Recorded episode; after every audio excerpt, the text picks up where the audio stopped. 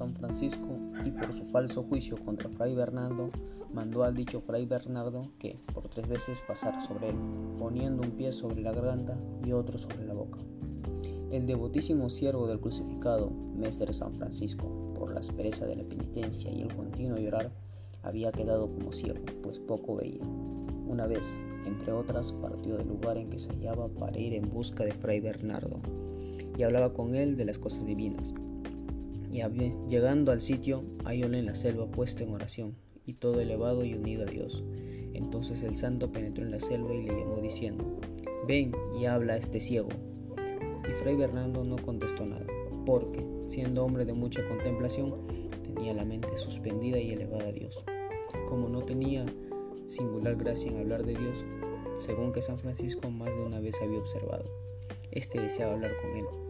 Pasado un poco de tiempo lo llamó por segunda y por tercera vez, del mismo modo, y como Fray Bernardo no lo oía, por eso no contestó ni fue hacia él, por lo cual San Francisco se retiró de allí algo desconsolado maravillándose y quejándose en su interior de que Fray Bernardo, llamado por tres veces, no hubiese acudido. Partiéndose con estos pensamientos, San Francisco, ya un poco alejado, dijo a su compañero, espérame aquí. Y él prosiguió hasta internarse en la soledad, donde, poniéndose en oración, rogó a Dios que le revelase la razón por que Fray Bernardo no le había contestado. Y, estando de esta suerte, oyó una voz de Dios que le decía, Oh, hombrecillo, ¿de qué te turbas?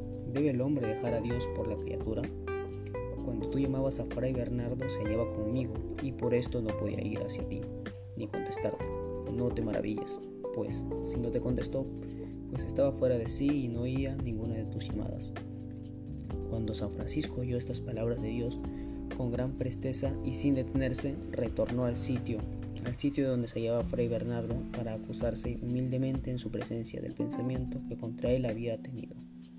Viéndole venir hacia sí, Fray Bernardo salióle al encuentro y se echó a sus pies, pero San Francisco le hizo levantar enseguida, manifestándole con gran humildad su pensamiento, la turbación que había tenido respecto a él y cómo Dios le había contestado, añadiéndole luego, mándote que, en virtud de la santa obediencia, hagas lo que te ordenarte Temiendo Fray Bernardo que San Francisco no le mandase alguna cosa excesiva, como lo solía hacer, quiso honestamente soslayar aquella obediencia y por esto contestó, aparejado, estoy a cumplir vuestra obediencia, si me prometéis hacer luego lo que yo os ordenaré. Y habiéndolo prometido San Francisco, Fray Bernardo dijo, decidme ahora, Padre, ¿qué es lo que queréis que haga? Y díjole San Francisco, yo te mando, en virtud de la santa obediencia, que para castigar mi presunción y el ardimiento de mi corazón, al echarme en tierra boca arriba y me pongas un pie sobre el cuello y el otro sobre la garganta. Y así pasarás tres veces de un lado a otro diciéndome palabras de sonrojo y vituperio. Y especialmente me dirás, aguanta, villano, hijo de Pedro Bernardón, ¿de dónde te ha venido tanta soberbia siendo tan vil criatura?